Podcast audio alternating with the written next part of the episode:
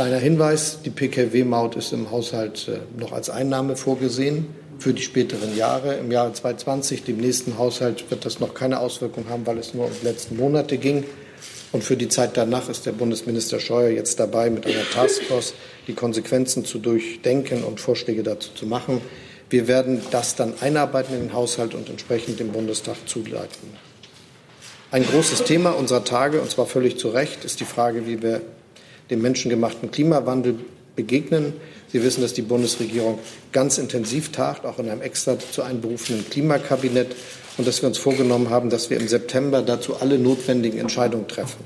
Das wird jetzt auch so sein. Liebe Kolleginnen, liebe Kollegen, herzlich willkommen in der Bundespressekonferenz. Das Bundeskabinett hat den, Bundes-, den Entwurf für den Bundeshaushalt 2020 und den Finanzplan bis 2023 beschlossen. Das soll jetzt unser Thema sein. Ich begrüße ganz herzlich den Bundesminister der Finanzen Olaf Scholz. Herzlich willkommen. Und ich begrüße einen unserer beständigsten Gäste in der Bundespressekonferenz, Staat, äh, Haushaltsstaatssekretär Werner Gatzer. Auch an Sie ein herzliches Willkommen. Liebe Hörer, hier sind Thilo und Tyler. Jung und Naiv gibt es ja nur durch eure Unterstützung. Hier gibt es keine Werbung, höchstens für uns selbst. Aber wie ihr uns unterstützen könnt oder sogar Produzenten werdet, erfahrt ihr in der Podcast-Beschreibung. Zum Beispiel per PayPal oder Überweisung. Und jetzt geht's weiter. Herr Scholz, Sie haben das Wort. Meine Damen und Herren, lassen Sie mich auch gerade angesichts der Tatsache, dass die Haushalte, die von Parlamenten beschlossen werden, sehr mit der Demokratiegeschichte verbunden sind, eine Bemerkung vorweg machen. Heute hat der Täter, der den Herrn Lübcke erschossen hat, gestanden. Das sind die Meldungen, die uns alle erreichen. Ich finde, das ist ein Zeitpunkt, wo wir sagen müssen, wir werden als, Sozial als Demokraten zusammenstehen. Es kann nicht sein, dass in unserem Land Politiker erschossen werden von rechtsextremen Tätern. Das ist etwas, was uns alle angeht und wo wir alle zusammenstehen müssen. Der Bundeshaushalt hat Prioritäten und das ist das Ergebnis von Gestalten der Finanzpolitik. Wir setzen uns ein dafür, dass wir den sozialen Zusammenhalt in Deutschland stärken können und dafür Sorge tragen, dass es ein modernes Land wird, das äh, wirtschaftlich erfolgreich ist und zum Beispiel gleichzeitig den Herausforderungen begegnet, die mit dem Klimawandel verbunden sind. Dazu sind wichtige Entscheidungen getroffen worden. Und es gelingt mit dem jetzigen Bundeshaushalt auch wieder, dass das äh, alles geschieht, ohne dass wir neue Schulden aufnehmen. Und die Schuldenquote wird erstmals unter 60 Prozent sinken. Ein ganz bemerkenswerter Wert. Die Rahmenbedingungen für unseren Haushalt sind auch klar. Wir haben unverändert eine ordentliche wirtschaftliche Entwicklung, auch wenn das Wachstum geringer ist als in den letzten Jahren. Wir dürfen erwarten, dass es im nächsten Jahr wieder besser wird. Woran das liegt, das wissen wir alle. Die weltwirtschaftliche Nachfrage ist gegenwärtig geringer, als sie viele Jahre war. Und das hängt im Wesentlichen zusammen mit äh, Unsicherheiten, die sich überall auf der Welt auftun, insbesondere durch die Handelsspannung, durch die Gefahren, die mit dem Brexit verbunden sind, aber natürlich auch durch die militärischen Gefahren, die im Nahen Osten von allen beobachtet werden. Das macht sich bemerkbar international. Und gleichzeitig ist es bei uns aber so, dass durch die Entscheidung auch der letzten Jahre wir jetzt eine Situation haben, in der die Wirtschaft in Deutschland wegen der Binnennachfrage stabil ist. Wir haben einen Rekordstand bei der Beschäftigung und wir haben unverändert ein, wenn auch langsames Wachstum. Für die Steuereinnahmen bedeutet es, dass sie weiter hoch sind, dass sie auch weiter steigen, dass sie es aber nicht tun, so wie in den letzten Jahren. Und deshalb haben wir zwischen den Planungen des letzten Jahres und nach den Eckwertebeschlüssen von Anfang des Jahres jetzt ein Haushalt vorgelegt, der all diese Anforderungen zusammenbindet. Trotzdem viel Geld können wir ausgeben. 360 Milliarden Euro stehen zur Verfügung. Ein ganz großer Schwerpunkt des Haushaltes ist, dass er sich verpflichtet fühlt, den sozialen Zusammenhalt in Deutschland zu stärken. Das bedeutet natürlich auch, dass die Ausgaben, die wir in diesem Zusammenhang tätigen, steigen werden. Da geht es dann um die Frage, dass wir dafür sorgen, dass unsere Renten stabil sind und dass der Bundeszuschuss entsprechend unterstützt werden kann. Da geht es dann darum, dass wir etwas dafür tun, dass die Einkommen von Gering- und Normalverdienern besser werden, indem wir etwas machen beim Kindergeld, indem wir etwas gemacht haben beim Kindergeld, indem wir Steuerentlastungen für diese Einkommensgruppen auf den Weg gebracht haben. Und natürlich auch, indem wir für die Zukunft dafür Sorge tragen, dass es nochmal eine sehr große Steuerentlastung geben wird. 2021 wird der Solidaritätszuschlag abgeschafft für 90 Prozent derjenigen, die ihn zahlen. Das ist ein Betrag von über 10 Milliarden Euro, der unmittelbar den Bürgerinnen und Bürgern mit kleinen und mittleren Einkommen zugutekommt. Und rechnet man all diese Veränderungen und Verbesserungen zusammen, dann kann das schon ein Betrag sein, der sich auf über 25 Milliarden Euro aufwächst. Für das Miteinander unserer Gesellschaft ist wichtig, dass wir die Wohnungsfrage lösen.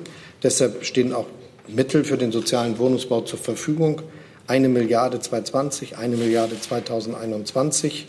Das haben wir uns vorgenommen und wir haben, um das machen zu können, Anfang des Jahres vom Bundestag das ermöglicht erhalten, indem er die von uns vorgeschlagene Verfassungsänderung zustande gebracht hat, die uns jetzt in die Lage versetzt, auch in den 20er und 30er Jahren sozialen Wohnungsbau zu fördern. Das geschieht mit dem Haushalt, den wir jetzt hier vorgelegt haben. Wir machen das übrigens auch mit unseren eigenen Immobilien. Sie wissen, dass wir jetzt viel mehr weitergeben und verbilligt weitergeben an Kommunen, damit da Wohnungsbau stattfinden kann. Das ist haushaltsrechtlich abgesichert worden. Und wir legen jetzt im Hinblick auf unseren eigenen Wohnungsbestand noch ein Stück nach, indem wir sichergestellt haben, dass äh, wir bei den Mieten immer am unteren Ende des Mietenspiegels bleiben können und dass, wenn die Mieten zu hoch werden und 10 Euro übersteigen, wir auch nicht mitgehen müssen, obwohl die Mieten drumherum höher werden. Das soll dann nicht zulasten der Mieter gehen und entsprechend versuchen wir jetzt den Haushaltsgesetzgeber, den Deutschen Bundestag, davon zu überzeugen, dass er uns erlaubt, niedrige Mieten in unserem eigenen Bestand zu behalten. Baukindergeld findet sich im Haushalt wieder und wird in großem Umfang wahrgenommen. Und das sind alles Dinge, die etwas mit dem Zusammenhalt unserer Gesellschaft zu tun haben. Mindestens so wichtig sind all die Dinge, die wir für Bildung, Forschung, Entwicklung und für Schule und Kitas und Jugend tun. Alles das gehört zu den Zukunftsinvestitionen und den Zukunftsmitteln, die wir in dem Bundeshaushalt wiedergegeben haben. Deshalb ist es so, dass wir die verschiedenen Vereinbarungen mit den Ländern jetzt ausfinanzieren. Dazu gehört der Pakt, der sich auf die Forschungseinrichtung bezieht. Dazu gehört der Pakt, der sich auf den Hochschulausbau bezieht. Dazu gehört, dass wir das BAföG erhöht haben. Dazu gehört, dass wir sichergestellt haben, dass äh, wir die Möglichkeiten der Forschung ausbauen. In diesem Haushalt ist vorgesehen, dass es eine steuerliche Forschungsförderung geben wird. Auch das wird Deutschlands Beitrag für die Zukunft verbessern und wir legen die Grundlagen für künftigen Wohlstand. Und was äh, Krippen und Kitas betrifft, sind die entsprechenden Mittel vorgesehen. Ebenfalls großen Aufwuchs gibt es bei den Ausgaben für Sicherheit. Das betrifft klassisch die Bundespolizei und all die Sicherheitsbehörden, für die der Bundesminister des Innern zuständig ist. Aber es geht auch um den Bundes, äh, um die, den Zoll und die Maßnahmen, die mit der Finanzkontrolle Schwarzarbeit auf den Weg gebracht werden. In diesen Tagen wird endgültig das entsprechende Gesetz beschlossen und das wird dann entsprechend natürlich auch dazu führen, dass mehr Männer und Frauen beim Zoll dafür sorgen, dass wir ordentliche und faire Arbeitsbedingungen in Deutschland haben. Grundlage für künftiges Wachstum und für künftigen Wohlstand ist auch, dass wir entsprechende Mittel in die Investitionen, für Investitionen bereitstellen. Und wir haben jetzt ein Allzeithoch bei den Investitionen im öffentlichen Haushalt. Fast 40 Milliarden Euro pro Jahr, knapp eine Milliarde mehr als in den bisherigen Planungen. Und das können wir für die ganze Legislaturperiode weiter so durchhalten. Insgesamt werden es von 2020 bis 2023 158 Milliarden Euro sein. Das sind 30 Prozent mehr als in der vergangenen Legislaturperiode. Keine Regierung hat bisher mehr für Investitionen ausgegeben, als das die jetzige tut. Dass die gesamtstaatlichen Investitionen hoch sind, kann man auch daran sehen, dass alles zusammengerechnet, das in ganz Deutschland über 8 Prozent gestiegen ist in diesem Jahr und steigen wird und dass es alles zusammen fast 80 Milliarden sind. Eingangs habe ich schon gesagt, diese aktive Tätigkeit des Staates, die Steuererleichterung, die Verbesserung bei sozialen Leistungen, aber auch die hohen Investitionen führen dazu, dass wir jetzt Impulse für unsere Konjunktur gesetzt haben, die auch weiter für die Zukunft wichtig sind. Zu den Zukunftsthemen, die der Haushalt hier begleitet und finanziert, gehört auch die digitale Zukunft Deutschlands. Deshalb nutzen wir die Mittel, die wir schon eingestellt haben, von 2,4 Milliarden Euro und die neuen Versteigerungserlöse, damit wir insgesamt das finanzieren können, was wir uns vorgenommen haben.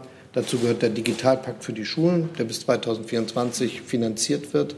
Und dazu gehört natürlich auch der Breitbandausbau, insbesondere in Regionen, bei denen bisher die Unternehmen, die das privatwirtschaftlich betreiben, keine gute Anbindung organisiert haben. Zu den hohen Investitionen in Deutschland gehören auch die Verkehrsinvestitionen. Wir haben auch dort sehr, sehr hohe Mittel bereitgestellt, die auch ein Rekordniveau wieder erreicht haben. Und das wird auch wichtig sein für die Zukunft. Äh, es sind 15,3 Milliarden Euro, äh, die da gesehen werden können im Jahr 2020. Man sieht daran, was für eine große Leistung das ist, damit wir sicherstellen können, dass wir Straßen haben, dass die Eisenbahn, der Schienenverkehr ausgebaut werden kann, dass wir auch die technische Weiterentwicklung mit der Digitalisierung der Schiene voranbringen können. Und wir haben langfristige Planungssicherheit geschaffen, indem wir für die Planungsvereinbarung für das ganze Jahrzehnt gewissermaßen die Mittel vorgesehen haben. Kleiner Hinweis, die Pkw-Maut ist im Haushalt äh, noch als Einnahme vorgesehen für die späteren Jahre. Im Jahre 2020, dem nächsten Haushalt, wird das noch keine Auswirkung haben, weil es nur um die letzten Monate ging. Und für die Zeit danach ist der Bundesminister Scheuer jetzt dabei, mit einer Taskforce die Konsequenzen zu durchdenken und Vorschläge dazu zu machen. Wir werden das dann einarbeiten in den Haushalt und entsprechend dem Bundestag zuleiten. Ein großes Thema unserer Tage, und zwar völlig zu Recht, ist die Frage, wie wir dem menschengemachten Klimawandel begegnen. Sie wissen, dass die Bundesregierung ganz intensiv tagt, auch in einem extra zu einberufenen Klimakabinett und dass wir uns vorgenommen haben, dass wir im September dazu alle notwendigen Entscheidungen treffen. Das wird jetzt auch so sein. Und deshalb haben wir sichergestellt, dass die Mittel, die wir in dem Klimafonds haben, dann zu dieser Zeit auch ausgegeben werden können. Und sobald die Entscheidungen des Kabinetts gefallen sind, wird das dann auch dem Bundestag entsprechend zugeleitet. Das Klima, der Energie- und Klimafonds ist eine Ressource für die notwendigen Finanzen, die wir dort haben. Und wir werden ihn grundsätzlich neu aufstellen auf Basis der Entscheidungen, die wir dann im Herbst dieses Jahres getroffen haben werden. Die großen Räder der Klimapolitik sind zum Beispiel verbunden mit dem Ausstieg aus der Kohleverstromung. Das ist der eine Teil, wo viele auch privatwirtschaftliche Investitionen in Deutschland eine Rolle spielen werden, wenn es um die Netze geht. Aber es geht auch darum, dass wir diejenigen, die in den Regionen leben, die bisher von zum Beispiel der Braunkohleverstromung gelebt haben, unterstützen. Deshalb haben wir uns mit einem Sofortprogramm bereits an die betreffenden Regionen gewandt, 240 Millionen. Deshalb haben wir vorgesehen, dass über die ganze Strecke der 20 Jahre Milliarden investiert werden aus den Ressorts, aber auch aus Verstärkungsmitteln, die wir den Ressorts dazu insgesamt zur Verfügung stellen. Zu Deutschlands Sicherheit gehört die Verteidigung. Und auch die hat einen Rekordhaushalt. 2020 sind es 45 Milliarden Euro, 15 Prozent mehr als noch vor drei Jahren geplant. Das ist eine massive Steigerung und die trägt auch dazu bei, dass die NATO-Quote entsprechend hoch ausgewiesen werden kann, was, glaube ich, ein gutes Zeichen ist, auch im Hinblick auf die längerfristigen Perspektiven, wie wir dort verfolgen. Kleiner Hinweis, unser NATO-Budget ist mit 15 Prozent das zweithöchste in der NATO insgesamt. Der Anteil der USA beträgt 22 Prozent. Daran sieht man, dass wir zum Beispiel in dieser gemeinsamen Einrichtung auch unseren Beitrag zu leisten wissen, auch über die Größe unseres Landes hinaus. Zweites großes Thema der internationalen Politik, für das wir Finanzverantwortung haben und das wichtig ist für das Miteinander in unserer Gesellschaft, ist die Entwicklungszusammenarbeit. Deshalb ist das ein Etat von über 10 Milliarden Euro, den der Minister nutzen kann in diesem Bereich. Das ist eine Steigerung seit 2014 von 6,4 Milliarden auf diese Größenordnung eine enorme Verbesserung gemessen an früheren Jahren. Und wir können damit die Oder-Quote, die wir 2017 erreicht haben, auch weiter im nächsten Jahr halten. Insbesondere wenn man bedenkt, dass auch noch in anderen Ressorts, Umwelt oder Außen, noch Mittel für humanitäre Hilfe und Krisenprävention vorgesehen sind. Deutschland bleibt die zweitgrößte Gebernation weltweit. Alles zusammen. Wir haben politische Entscheidung getroffen für einen Haushalt, der genau die Anforderungen beantwortet, die in unserer Gesellschaft existieren, für Zusammenhalt sorgt, dafür, dass wir eine gut wachsende Wirtschaft haben, dass wir moderne Technologien in Deutschland haben, gute Arbeitsplätze haben können, dass wir Forschung und Entwicklung voranbringen können und dass wir etwas tun können für Familien, für Kinder, für diejenigen, die darauf angewiesen sind, dass wir ein gut organisiertes Land sind. Und das alles, wie gesagt, ohne neue Schulden, und bei gleichzeitig sinkender Schuldenquote eine gute Grundlage für die Arbeit der nächsten Jahre. Herzlichen Dank, Herr Scholz. Dann kommen wir zu Fragen, wobei ich als erstes bitte beim Haushalt bleiben möchte. Die erste Frage hat Herr Keller. Sie haben das Thema Maut schon kurz angesprochen. Ähm, Herr ähm, Scheuer wird möglicherweise auf die Idee kommen, zu sagen, er will von Ihnen einen Ausgleich haben, dass ihm 400 bis 500 Millionen Euro, die er erwartet hatte, an Einnahmen fehlen. Was werden Sie ihm dann sagen? Und das Zweite ist ja, wie die angefallenen Kosten und äh, Entschädigungen etc. getragen werden. Äh, tragen Sie das aus dem allgemeinen Bundeshaushalt oder muss er dafür an anderer Stelle sparen? Zunächst mal sind ja die bisherigen Kosten geplanterweise entstanden. Ungeplant ist, dass sie keine Auswirkungen haben. Insofern werden wir genauso vorgehen, wie ich das vorhin versucht habe zu schildern. Der Bundesminister Scheuer hat gesagt, er wird eine Taskforce bilden. Er wird sehr sorgfältig mit allen darüber diskutieren, wie das geht. Und er wird dann mit Vorschlägen natürlich an die ganze Bundesregierung und auch an das Finanzministerium sich wenden. Das ist etwas, was demnächst ansteht, aber noch nicht der Fall sein kann. Wir werden jetzt erstmal die EuGH-Entscheidung in den Bundeshaushalt einarbeiten, sodass, wenn der Bundestag darüber beraten wird, er das entsprechend abgebildet findet. Und was die längere Finanzplanung betrifft, werden wir sicherlich einige Zeit brauchen, dafür eine kluge Lösung zu finden. Die nächste Frage von Marschall. Herr Scholz, Sie haben ja schon äh, die Notwendigkeiten äh, Klimaschutz äh, angesprochen und ähm, äh, wir hatten ja zwischenzeitlich ähm, mal ein Interview mit von der Grünen Fraktionsvorsitzenden Göring-Eckert, äh, wonach die Grünen einen riesigen Klimafonds in dreistelliger Milliardenhöhe ankündigen wollen. Ähm, also was, weswegen ich so lange einleite, ist, die Klimaveränderungen werden ja solche ähm, ähm, ja, nach oder, oder so Reparaturausgaben sozusagen nach sich ziehen, wie zum Beispiel mehr Deiche, ähm, äh, bessere Absicherung von Atomkraftwerken und Pipapo. Ähm, also meine Frage ist, müssen wir nicht für den Klimaschutz neue Einnahmenquellen ähm, finden, also ähm, dass wir also zum Beispiel auch Steuern erhöhen. Ähm, also schließen Sie Steuererhöhungen jetzt bis für den gesamten Finanzplanungszeitraum aus oder ähm, wie stehen Sie dazu? Müssen, müssen wir für den Klimaschutz mehr Einnahmen generieren für den Staat?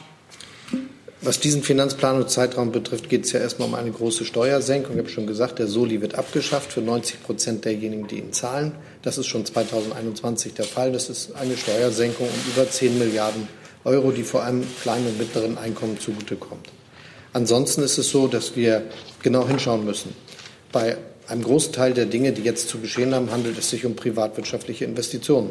Also das Investition in die Netze wird von den Netzbetreibern des Übertragungsnetzes und des Verteilnetzes getätigt, die das Geld ja auch wieder verdienen. Für die herrscht jetzt nur durch die Entscheidung, die wir getroffen haben, Klarheit. Wir dürfen also erwarten, dass es zu erheblichen Investitionen kommt, übrigens auch vielleicht mit Wachstumseffekten verbunden, durch die neu gewonnene Klarheit, welchen Weg Deutschland nun einschlägt. Ähnliches gilt etwa für einen großen Teil der Fragen, die mit neuer Mobilität verbunden sind. Sie sehen, welche milliardenschweren Investitionen die Automobilindustrie zu tätigen angekündigt hat und dabei ist zu tun. Auch das ist erstmal privatwirtschaftliches Investment. Bei dem Autogipfel, den wir jetzt hatten, haben wir über die Frage gesprochen, wie man sicherstellt, dass das auch funktioniert, indem wir zum Beispiel eine ordentliche Ladeinfrastruktur bereitstellen. Das wird jetzt in der nächsten Zeit eine unserer Aufgaben sein, das zu tun. Und deshalb haben wir dann zusätzlich die Möglichkeiten, die sich mit dem Klimafonds, den wir schon haben, verbinden. Das ist ja schon bemerkenswert, dass wir ein Instrument, ein Mittel haben, das wir genau zielgerichtet für unsere Zwecke einsetzen können. Und das ist die eine Möglichkeit, um die es da geht. Sie wissen, dass es gegenwärtig eine Diskussion gibt über die Frage, ob man neben Regulierungsmaßnahmen, Gesetzen, die man macht, auch marktwirtschaftliche Instrumente einsetzen kann. Und da werden viele unterschiedliche diskutiert, überall. Es wird demnächst von allen Seiten Gutachten geben mit Vorschlägen zu diesen Themen, über die dann auch diskutiert werden kann. Das Ziel der Bundesregierung ist, sich darüber dann im Laufe des Monats August, September Klarheit zu verschaffen und dann entsprechende Entscheidungen zu treffen, die dann diese Frage auch beantworten. Für mich ist klar, und ich habe den Eindruck auch für die allermeisten anderen, aber für die SPD und für mich ist völlig klar, es darf für diejenigen mit den unteren Einkommen, mit normalen Einkommen nicht zu Mehrbelastung führen. Deshalb äh, ist das etwas, das sehr herausfordernd ist, klug zu machen Und wir wollen deshalb einen Vorschlag auch erst dann vorlegen, wenn wir wissen, er ist in sich vollständig stimmig und klug überlegt. Und das soll dann im Herbst diesen Jahres, im September, der Fall sein. Die nächste Frage, Herr Kollege. Die Kontraste. Ähm, auch zur Klimapolitik. Die Bundeskanzlerin hat ja nach meinem Empfinden eine ganz klare politische Richtlinie ausgegeben. In der Klimapolitik kein Pillepalle mehr. Äh, die ist ja auch institutionell jetzt durchs Klimakabinett unterlegt. Ähm, jetzt sagen aber Experten, die Investitionen, die sie tätigen, reichen nicht aus, um diese ehrgeizigen Klimaziele wirklich zu erreichen. Warum gibt es trotz dieser Richtlinie Pillepalle nicht äh, die erheblich mehr Investitionen, um eine Klimakatastrophe abzuwenden? Das Gegenteil wird der Fall sein. Es wird erhebliche, viele Milliarden schwere Investitionen geben. Ich habe schon gesagt, der Umbau der Energienetze ist ein privatwirtschaftliches Großunternehmen, das jetzt aber von den Beteiligten angegangen wird. Das, was die Automobilindustrie tut, die Lkw-Industrie, das wird äh, massive Investitionen mit sich bringen. Die Erzeugungsanlagen, die neu errichtet werden, werden massive Investitionen sein, aber alle werden ihr Geld ja wieder verdienen können. So ist das konstruiert und soll es auch sein. Und darüber hinaus wird es Aufgaben geben, die wir schultern müssen. Das werden wir dementsprechend auch genau planen, wie das stattfindet. Aber unser Ziel muss sein, dass das so ist, dass die Bürgerinnen und Bürger, die nicht einfach ausweichen können, jetzt nicht mehr Belastung haben. Und deshalb kann man ein solches Konzept vorlegen, wenn man es hat und muss eben mit großer Sorgfalt, mit großer Intensität, mit großer Präzision daran arbeiten. Das haben wir uns vorgenommen. Und wenn ich Ihnen sage, die Entscheidungen sollen in diesem Herbst treffen, dann ist das ja getroffen werden, dann ist das ja bald. Also insofern, glaube ich, kann man sich daraufhin schon noch gedulden, weil es ist dann eine Entscheidung, die für viele Jahre und Jahrzehnte in Deutschland Bedeutung hat. Zusatz? Ganz kurze Nachfrage nur noch. Welche politische Richtlinie hat für Sie denn Vorrang? Kein Pillepalle mehr in der Klimapolitik, also wirkliches Umsteuern und Investieren oder die schwarze Null? Es geht um Taten, die wir zustande bringen müssen. Und äh, die wirtschaftliche, die Finanzkraft unseres Landes ist, ermöglicht es uns, dass wir mehrere Dinge gleichzeitig hinkriegen können, nämlich sowohl unverändert einen Haushalt, der ohne Neuverschuldung auskommt, als auch die großen Investitionsaufgaben schultern, die wir vor uns haben. Ich habe schon gesagt, wir sind jetzt schon bei einem Allzeithoch von Investitionen, die wir bereitgestellt haben. Und da sind auch viele Dinge dabei, die eben jetzt in der einen Frage vorgekommen sind, die längst und auch immer finanziert werden und die damit äh, vorgesehen sind. Insofern haben wir eigentlich die Voraussetzung, das zu schaffen. Und wir müssen jetzt nur die konkreten Festlegungen treffen. Das wird bald der Fall sein und das ist auch richtig so, weil es geht um Taten. Herr Heller. Ich habe zwei Themen, nach denen ich fragen möchte. Ich würde gerne einmal von Ihnen wissen, ähm, wie stark Sie die Asylrücklage für den Haushalt 2020 angehen und wie lange Sie noch auf die Asylrücklage als Finanzpolster zurückgreifen können, um die äh, schwarze Null auch für die Zukunft zu halten, für die kommenden Jahre. Und mich würde zum Zweiten interessieren, welche, welche Qualität, welchen Wert für Sie ähm, internationale Zielvorgaben haben, zu denen sich die Bundesregierung verpflichtet haben, etwa äh, im Hinblick auf äh, die, die, die NATO-Quote oder auch in Hinblick auf die ODA-Quote. Denn äh, aus, ihrem, aus Ihrem Finanzplan ist ja nicht abzulesen, dass man dem bis 2024 zum Beispiel bei der NATO-Quote 1,5 Prozent näher kommt. Ganz im Gegenteil, man hat einen Peak und danach geht's wieder runter. Und Ihr Koalitionspartner hat ja schon angekündigt, dass er da auf Korrekturen im Hinblick auf den Verteidigungshaushalt drängen wird. Also wie beurteilen Sie die Wertigkeit solcher internationaler Zielvorgaben? Mein, die Bundesregierung hat einen einstimmigen Beschluss zur Aufstellung des Haushaltes getroffen. Und äh, an der Einstimmigkeit können Sie ja sehen, dass das genau das Konzept ist, was äh, die Bundesregierung verfolgt, was ich hier vorgelegt habe. Dazu gehört im Übrigen, dass wir, was die internationalen Zielsetzungen betrifft, uns denen verpflichtet fühlen, was man daran sehen kann, dass wir die größten Steigerungen haben in diesem Bereich. Also im Verteidigungshaushalt ist es zu größeren Steigerungen gekommen als in allen Jahren zuvor. Die letzten drei Jahre sind für die Ausstattung der Bundeswehr und unserer Landesverteidigung sehr gute Jahre. Die trockenen Jahre waren davor. Und das Gleiche gilt für die Entwicklungshilfe. Auch die hat massive Verbesserungen und Steigerungen erfahren. Und deshalb sind wir auf dem jetzigen Niveau angelangt. Wir machen das die ganze Zeit auf Sicht. Und wie man sieht, das auf Sicht fahren, was Gegenstand einer vorsichtigen Haushaltspolitik ist, hat sich ja bewährt und zu guten Ergebnissen geführt. Die zweite Frage ist, was machen wir mit der Rücklage? Die ist eingeplant, wie das bei der Regierungsbildung von vornherein vorgesehen war. Dort ist sie Jahr für Jahr zum Einsatz vorgesehen gewesen und die damit zu finanzierenden Aufgaben sind auch als prioritäre Maßnahmen im Bundeshaushalt äh, beschrieben worden, überwiegend. Wir hatten in den letzten Jahren das Glück, dass sie nicht in Anspruch genommen werden musste. Deshalb steht sie uns jetzt auch noch weiter nach unserem bisherigen Plan bis 2022 zur Verfügung. Und im nächsten Jahr haben wir neun Milliarden eingeplant, etwas mehr als neun Milliarden, die wir dafür einsetzen wollen. Ob am Ende dieses Jahres der Spielraum größer ist, das kann ich Ihnen nicht vorhersagen. Aber die letzten Jahre waren ja ganz gut, was diese Frage betrifft und haben uns äh, Spielräume eher erweitert als verkleinert. Darf ich noch mal nachfragen, die Dimension, ist das nach wie vor äh, vor Entnahme der 9 Milliarden etwa 35 Milliarden? Ja. Die nächste Frage, Herr Röser. Äh, Herr Minister, noch mal eine Nachfrage zum Thema Maut. Äh, muss Bundesminister Scheuer die Minderaus, äh, Mindereinnahmen in seinem Einzelplan 12 äh, ausgleichen oder stehen dafür auch äh, Mittel aus dem Gesamthaushalt zur Verfügung? Der Bundesminister wird sich mit diesen Fragen beschäftigen und Vorschläge entwickeln und die dann mit mir und anderen diskutieren. Ich habe schon gesagt, er hat eine Taskforce gebildet, diese Frage zu erörtern und äh, hatte ja doch sehr gehofft, dass das Urteil anders ausfallen würde. Deshalb gab es ja keinen in der Schublade vorbereiteten Plan B. An dieser Frage, wie man damit jetzt umgeht, arbeitet er. Und das werden wir schon gemeinsam bewältigen, die Probleme, die sich für die Zukunft unseres Landes ergeben, jeweils gut zu lösen. Danke. Der nächste auf meiner Liste, Herr Schäfers.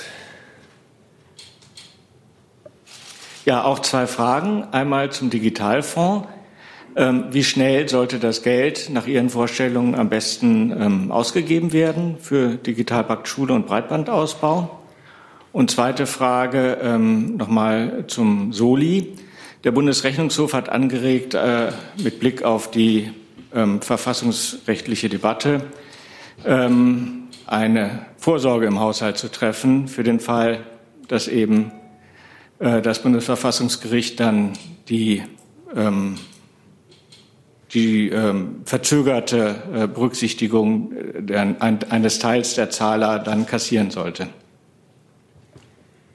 Was die Mittel für den, aus dem Digitalpakt äh, Schule betrifft, was die Mittel, die sich für den Breitbandausbau betrifft und die wir in unserem entsprechenden Fonds äh, vorgesehen haben, der jetzt ja nochmal verstärkt wird durch die Versteigerungserlöse, hoffe ich, dass die Mittel so schnell wie möglich abfließen. Das ist alles vorbereitet und äh, ich setze sehr darauf, dass das Engagement in den Kommunen, in den Ländern so groß ist, dass das auch sehr schnell geschieht. Wir werden jedenfalls alles, was dann an Nachfrage kommt, auch realisieren und finanzieren können. Und unser Wunsch ist, dass es so schnell wie möglich geschieht. Die Mittel sind da, man kann Anträge stellen, man kann das vorbereiten. Und das setzt natürlich unglaublich viel Kraft und Engagement überall in Deutschland voraus. Ich habe aber den Eindruck, dass ganz viele Bürgerinnen und Bürger genau wissen, wie notwendig das ist. Wir müssen in Deutschland erreichen, dass überall in Deutschland wir eine so gute Infrastrukturversorgung haben, dass man nicht wegen der schlechten Infrastruktur dann seine Heimat verlassen muss oder sich da unter Druck gesetzt fühlt. Das ist unsere gemeinsame Verpflichtung. Darum haben wir auch so viele Milliarden dafür bereitgestellt. Was die Frage betrifft äh, mit dem Soli, ja, ich wiederhole nochmal, für 90 Prozent derjenigen, die ihn heute zahlen, werden wir ihn abschaffen. Die übrigen 10 Prozent, die dann noch nachbleiben, da sind dann auch welche drunter, die ein Einkommen von 5 Millionen haben und eine Steuererleichterung von 100.000 oder sogar 130.000 bekommen würden. Das ist, glaube ich, das, was wir gegenwärtig nicht brauchen. Und deshalb bleibt die Koalition bei ihrer Verständigung. Es geht um die 90 Prozent mit den unteren und mittleren Einkommen, die wir entlasten wollen. Das können wir auch finanzieren. Die Sorge, dass das äh, des Rechnungshofes in diesem Zusammenhang halte ich für unplausibel. Aufgaben, die mit der deutschen Einheit zusammenhängen, haben wir in unserem äh, Haushalt genügend zu finanzieren. Das wird noch sehr lange der Fall sein.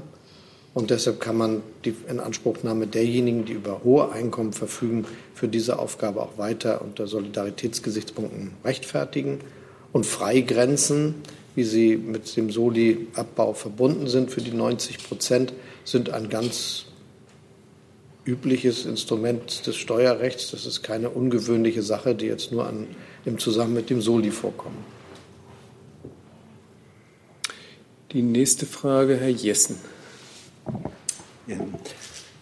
Herr Scholz, zwei Fragen. Äh, Ihr Wording oder Ihr Narrativ ähm, in der Überschrift ist da im Grunde, Sie wollen äh, Umbau in eine nachhaltige Gesellschaft bei Erhalt des sozialen äh, Zusammenhalts.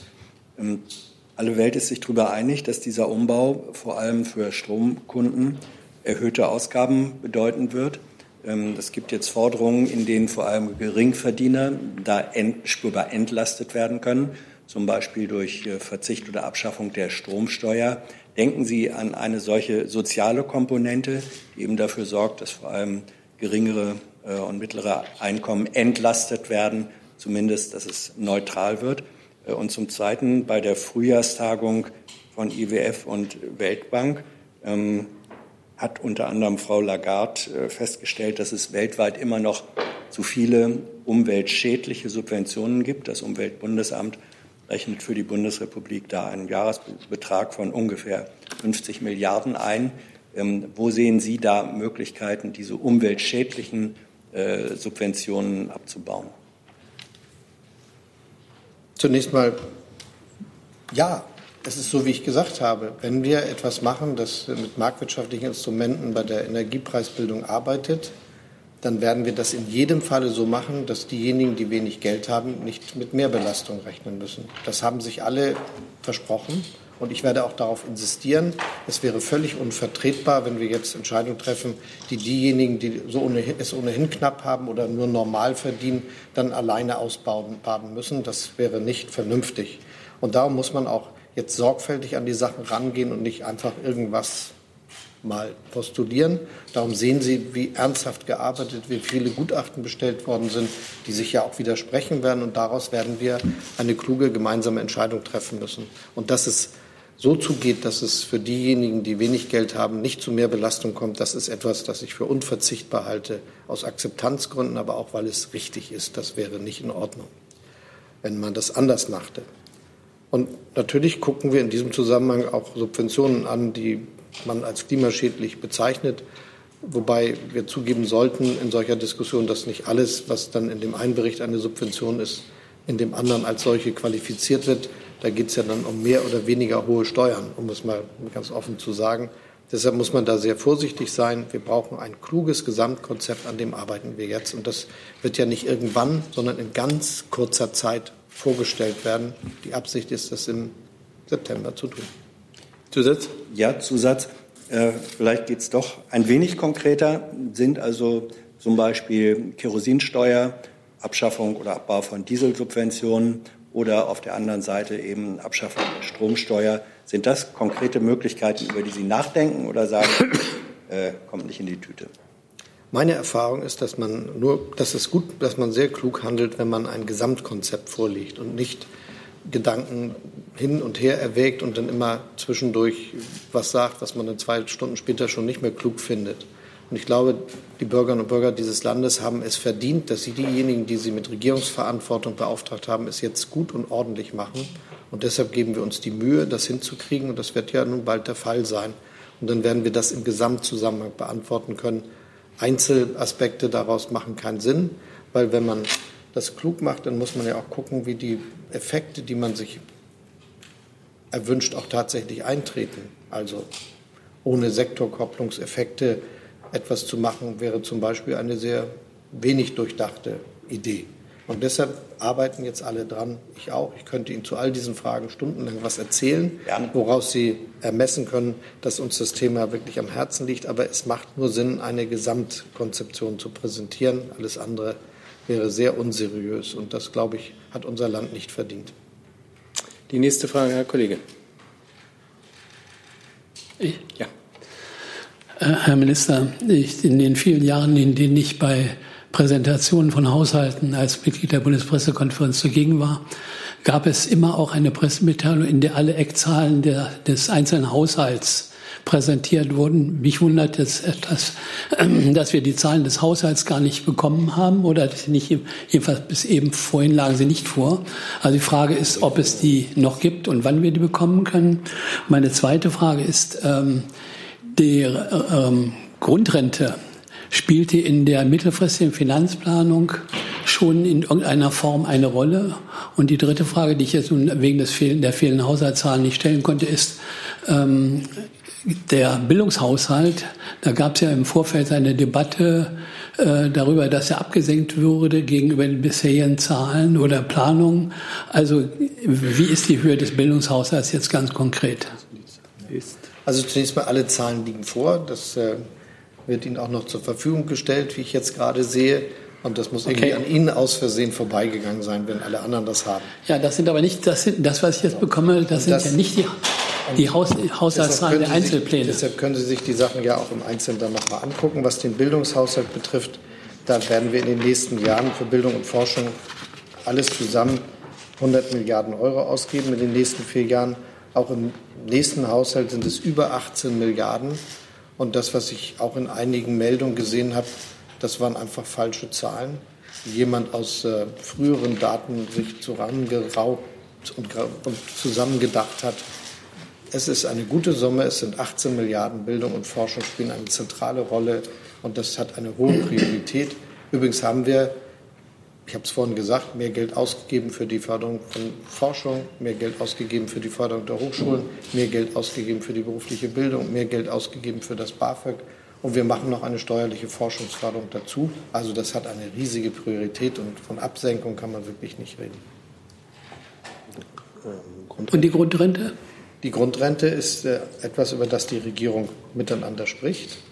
Sie wissen, dass wir uns vereinbart haben, eine einzuführen. Sie wissen auch, dass wir noch nicht gleiche Vorstellungen haben.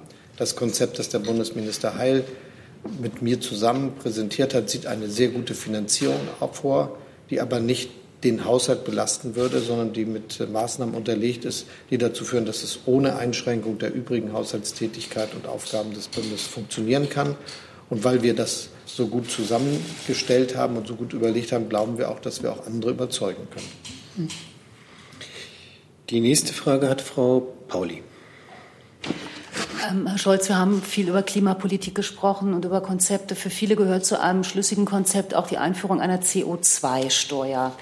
Ähm, es gibt andere Länder, die haben eine solche Steuer, die sind nicht untergegangen. Und ähm, warum tut sich Deutschland so schwer damit? Man könnte das ja sicherlich auch sozial verträglich gestalten. Oder ist das Ganze Teil Ihres angesprochenen Gesamtkonzepts? Wie schon gesagt, im September werden wir ein Konzept vorlegen. Sie wissen, dass das Klimakabinett sich mit Fragen der Marktwirtschaft, von marktwirtschaftlicher Instrumente im Bereich äh, der Klimapolitik auseinandersetzt. Sie haben eben von mir gehört und wie ich hoffe auch schon von vielen anderen, dass wir in keinem Fall Lösungen wählen werden, die dazu führen, dass Männer und Frauen mit kleinen und mittleren Einkommen dadurch also belastet werden. Das soll nicht der Fall sein. Und deshalb ist es nicht so einfach. Das muss man eben vernünftig machen. Und dann muss es ja auch noch alles einen guten Sinn machen. Das heißt, das einfach so zu tun, ohne dass das dann einen wirklichen Effekt zur Reduzierung des Klimaverbrauchs hätte, wäre ja auch nicht richtig. Daran wird gearbeitet. Aber ich will ausdrücklich sagen, dass ich glaube, es wäre zu wenig, sich darauf zu beschränken.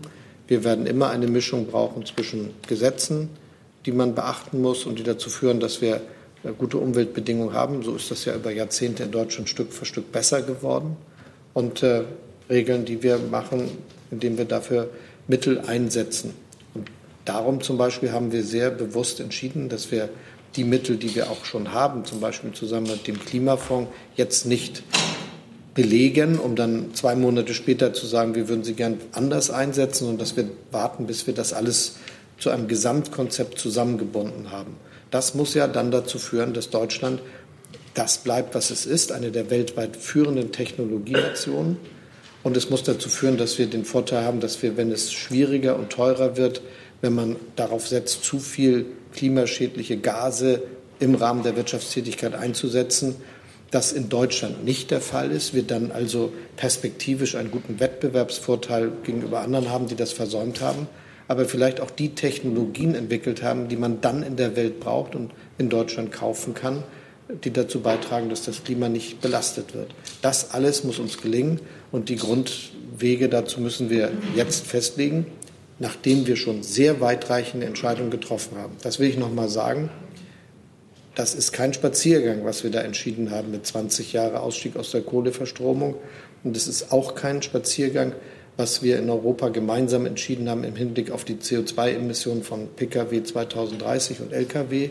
Da werden milliardenschwere Investitionen von den Industrien erforderlich sein und die sind unterwegs, wie Sie mir alle sorgfältig erläutert haben. Man kann also annehmen und auch hoffen, dass Deutschland das hinbekommen wird, dass die deutsche Wirtschaft das hinbekommen wird und dass wir deshalb vielleicht das Land sind mit den fortschrittlichsten und wirtschaftlich erfolgreichsten Technologien der Zukunft. Aber ganz kurz, ich schließe daraus, es könnte sozusagen ein Modul sein, eine solche CO2-Steuer. Na, ich finde ja, wir wollen hier dafür Sorge tragen, dass unser Land sich gut weiterentwickelt. Und das macht man nicht mit Topfschlagen, indem man sagt, nennt man ein paar Stichworte und jeder sagt, was er dazu so empfindet, sondern das muss sorgfältig bedacht sein. Und das machen wir und da wägen wir hin und her.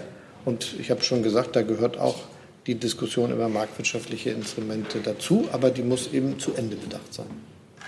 Die nächste Frage, Herr Weise. Ja, Herr Scholz, noch einmal trotzdem noch mal Klimaschutz bitte äh, und kein Pille-Palle mehr. Bei Ihnen heißt es sozial-ökologische Transformation. So schreiben Sie das an die Abgeordneten. Sozial-ökologische Transformation. Also wie wollen Sie unser Leben sozial-ökologisch transformieren? Daraus entspricht ja eigentlich eine Haltung, eine Idee und jetzt kein bestimmtes Konzept im Herbst oder so, sondern eine Haltung, eine Idee zum Leben, eine Lebenseinstellung. Ähm, Beispielsweise fahren zu viele SUVs auf den Straßen oder sind 29 Euro für einen Urlaubsflug zu teuer. Zu Steht so eine äh, zu, zu billig. Ist so eine Idee, ist so eine, ist so eine Idee, so eine Lebenseinstellung äh, dahinter, die Sie konkretisieren können. Und zweiter Punkt ganz kurz Grundrente. Wo steckt gerade das Gesetz und wann wird es verabschiedet Ihrer Meinung nach? Was die letzte Frage betrifft, Sie kennen den Gesetzentwurf von Bundesminister Heil, der ist äh, von ihm zugeleitet worden an die anderen Ministerien und jetzt findet ganz offiziell die Beratung in der Regierung statt. Und wir haben ja auch in der Koalition uns darauf verständigt, dass wir diese Fragen miteinander bewegen wollen. Da wir uns im Koalitionsvertrag verpflichtet haben, eine Grundrente einzuführen, muss es unsere gemeinsame Absicht sein, auch tatsächlich ein gemeinsames Gesetz am Ende zu beschließen. Ja, und es wäre natürlich gut, wenn die Verständigung jetzt in diesem Jahr gelingt. Und das halte ich auch für möglich. Und zwar so, dass äh, genau das erreicht wird, was auch aus der Perspektive der SPD zentral ist. Es haben sich zwei bis drei Millionen Männer und Frauen in Deutschland sofort gemeint gefühlt. Die haben gesagt, wenn Hubertus Heil eine Grundrente vorschlägt, dann weiß ich ganz genau, es geht um mich. Und man wird kein Konzept haben, bei dem man am Ende dann steht, das sind aber nur 100.000. Sondern es müssen schon die sein, die wirklich was geleistet haben, 35 Jahre mindestens, die deshalb auch verdient haben, dass man diese Lebensleistung anerkennt. Und äh, ich glaube, dass es eigentlich gar nicht schwer ist, herauszufinden, um wen es geht. Man muss sich nur einfach mal umhören in seiner eigenen Nachbarschaft, bei den Leuten, die man kennt. Dann gibt es ganz viele, die einem sehr, sehr genau schildern können, warum es nicht in Ordnung ist, dass sie trotz der ganzen Anstrengungen in ihrem Leben als Rentnerin oder Rentner so schlecht dastehen. Und das zu lösen, muss die Aufgabe der Regierung sein. Das muss unser Ehrgeiz sein, das hinzukriegen. Und äh, ich habe schon eher die Vermutung, dass wir das auch schaffen, damit das jetzt auch keinen falschen Eindruck macht. Wird nicht einfach, kann man ja leicht merken, aber das spricht noch mehr dafür, es auch hinzukriegen und nicht liegen zu lassen. Sozialökologische Transformation der Industriegesellschaft heißt erstmal, wir wollen eine Hochtechnologieland mit gut bezahlten Arbeitsplätzen sein, mit einer erfolgreichen Wirtschaftstätigkeit, die sich auf den Weltmärkten auch äh, überall mit der Bedeutung wiederfindet, wie das heute der Fall ist. Es soll aber passieren mit weniger Beeinträchtigung des Klimas, mit weniger Ressourcenverbrauch und äh, mit weniger Einsatz fossiler Energie. Das ist ja die Aufgabe, um die es dabei geht. Und das kann ein sehr gutes Leben sein, das keine Komfortambussen mit sich bringt. Ich glaube, das muss man sich sehr klar sagen. Wer einen erstklassig organisierten öffentlichen Nahverkehr nutzt, wer ein Elektrofahrzeug nutzt, das ausreichende Reichweiten hat und bezahlbar ist, wird ja einen besseren Lebenskomfort haben als heute. Und diese Einstellung dahinter zu sehen, das glaube ich, ist ganz wichtig, dass wir uns das zutrauen, dass wir Lösungen für die Zukunft finden, die unser Leben besser machen und gleichzeitig dazu beitragen, dass wir die Umwelt weniger belasten, die für unser Zusammenleben von allergrößter Bedeutung ist. So ist unsere Vorstellung. Und natürlich heißt das immer auch, wir wollen, dass diejenigen, die heute wirtschaftlich tätig sind, indem sie als Handwerker was machen, indem sie in einer Fabrik arbeiten, die zum Beispiel heutige Produkte herstellt, auch in Zukunft Arbeitsplätze haben mit ähnlichen Einkommensperspektiven und auch ähnlichem Ansehen für das, was sie dort machen. Das kann aber alles gelingen, da sind wir sehr zuversichtlich. Wir müssen nur jetzt uns daran machen und den Vorteil nutzen, dass wir vielleicht diejenigen sind, die es zuerst machen, denn das bringt ja immer auch viele wirtschaftliche Chancen mit sich.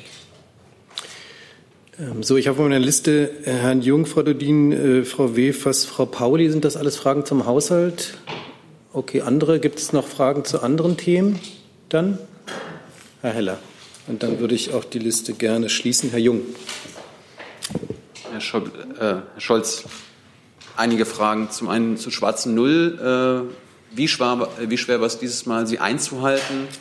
Und wie lange will Deutschland die noch durchhalten? Und können Sie uns sagen, wer angesichts des Klimaschutzes mehr belastet werden muss aus Ihrer Sicht? Deutschland ist wirtschaftlich erfolgreich und verändert. Und deshalb können wir uns in die Lage versetzen, eine expansive Haushaltspolitik zu machen mit mehr Investitionen, mit mehr Ausgaben für Forschung und Entwicklung, mit mehr Ausgaben zum Beispiel für den sozialen Wohnungsbau, mit mehr Ausgaben, um die notwendigen Entscheidungen zu treffen und Investitionen zu tätigen, um gegen den menschengemachten Klimawandel das Notwendige zu tun, ohne dass wir neue Schulden machen. Und das ist angesichts der etwas geringeren Steuereinnahmen gegenüber den Erwartungen, die aber immer noch höhere Steuereinnahmen sind als in der Vergangenheit, auch möglich gewesen. Und dass es im Vorfeld dieses Haushaltes nicht so viele Aufregung in der öffentlichen Debatte gegeben hat, zeigt ja, dass es auch zwar nicht einfach war, aber gut hinzukriegen ist. 360 Milliarden Euro, die wir jedes Jahr ausgeben können, sind äh, richtig viel Geld. Und da kann man alles Notwendige, was wir für unser Land benötigen, auch auf den Weg bringen. Zweitens glaube ich, ja, wir brauchen Investitionen. Viele davon sind privatwirtschaftlich. Und die möglich zu machen, das ist unsere Aufgabe. Aber diese Investitionen, die im privatwirtschaftlichen Bereich stattfinden, die sind ja gleichzeitig welche, die die wirtschaftliche Leistungsfähigkeit unseres Landes noch mal verbessern. Ich habe schon das Beispiel genannt mit den Energienetzen.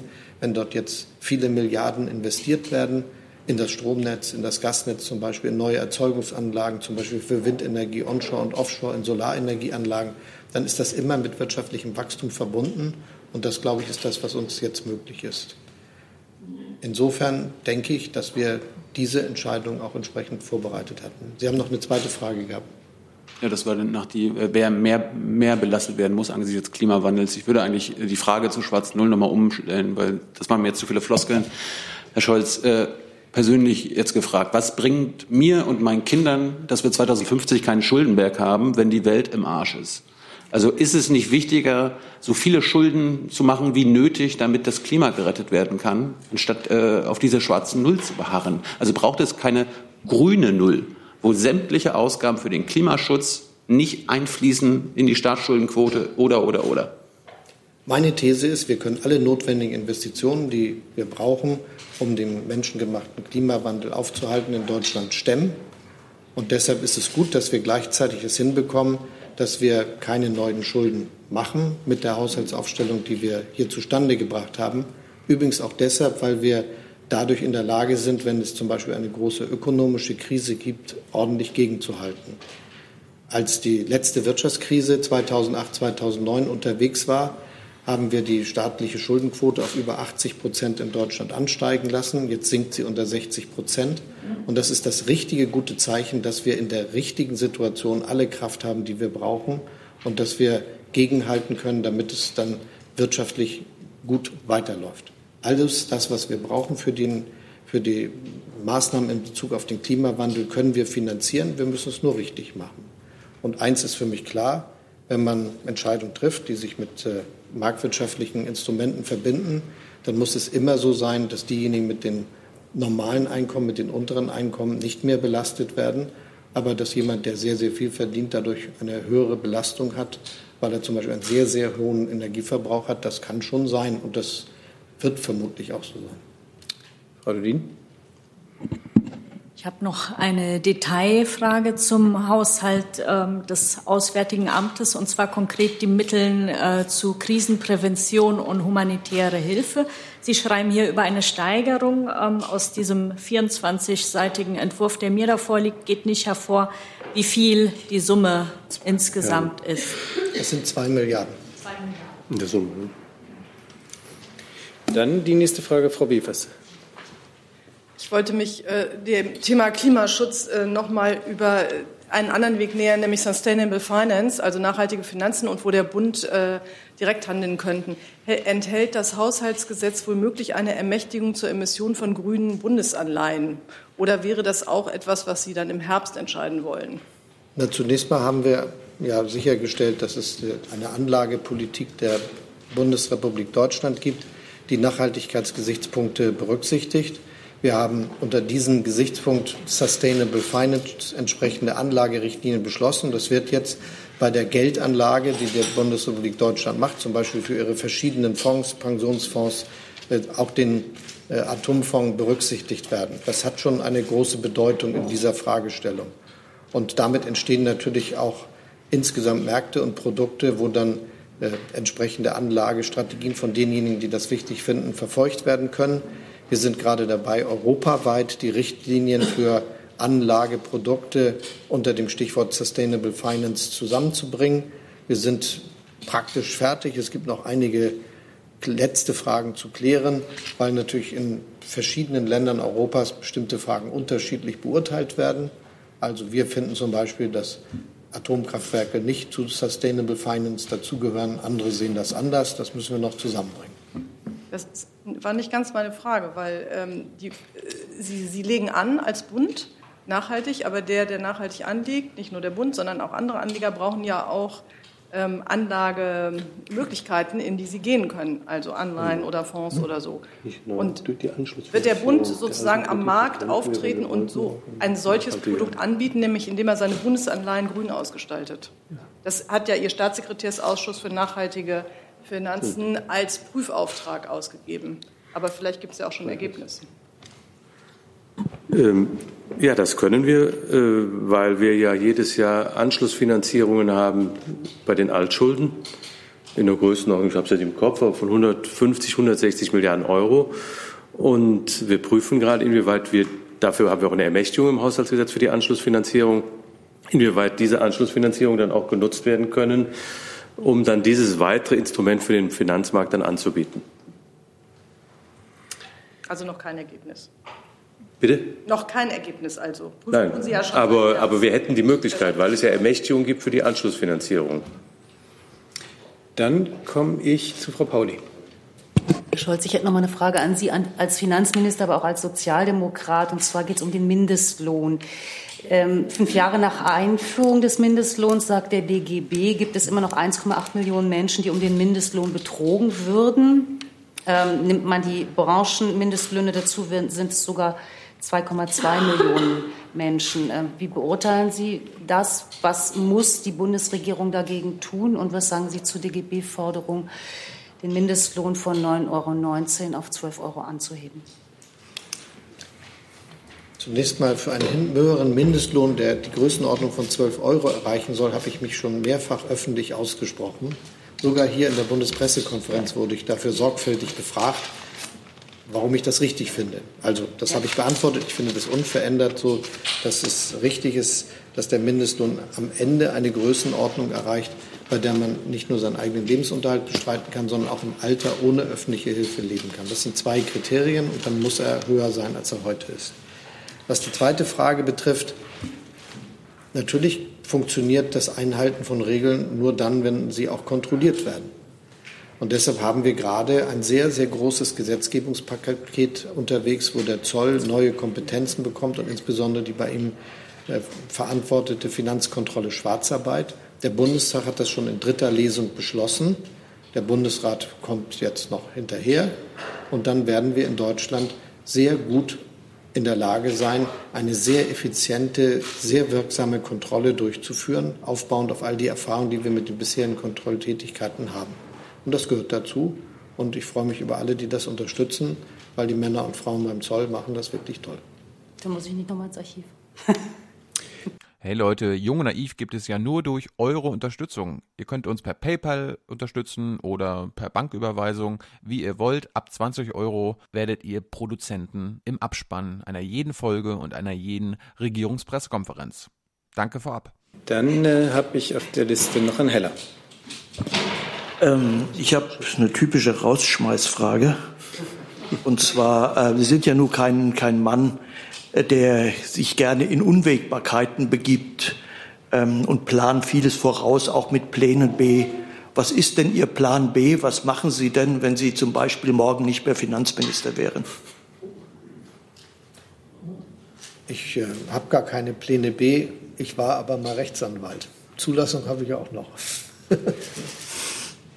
Gibt es weitere Fragen zu anderen Themen? Das ist nicht der Fall. Dann war das tatsächlich die Rausschmeißfrage. Ich bedanke mich ganz herzlich bei unseren Gästen und schließe die Pressekonferenz.